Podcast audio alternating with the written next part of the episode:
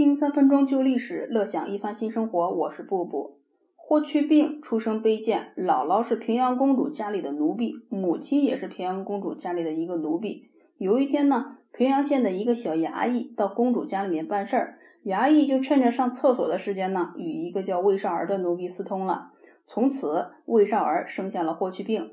这个衙役是不敢承认在公主府里做下的事情，也就不敢承认孩子的来路。尽管如此呢，霍去病还是进了货。霍去病少年好学，跟着同样是私生子，也同样是公主的下人的舅舅一起习武、骑马、射箭，样样精湛。青春期一过，霍去病时来运转。霍去病的阿姨卫子夫趁着刘彻到访公主家里的机会呢，被刘彻相中，后来就得了个机会，嫁给了刘彻。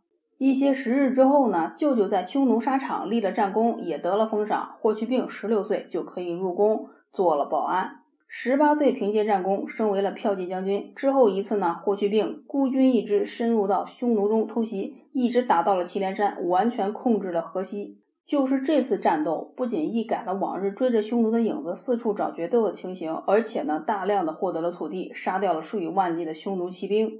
当时的匈奴呢，一路败逃，一路向北，唱着哀歌，就是唱着“失我祁连山，失我胭脂山，使我妇女无颜色”。就是这一次空前的胜利，让刘彻意识到了，他获得了一枚比卫青更善战的军中新秀，为有了一个精于用脑、热爱创新的将领狂喜。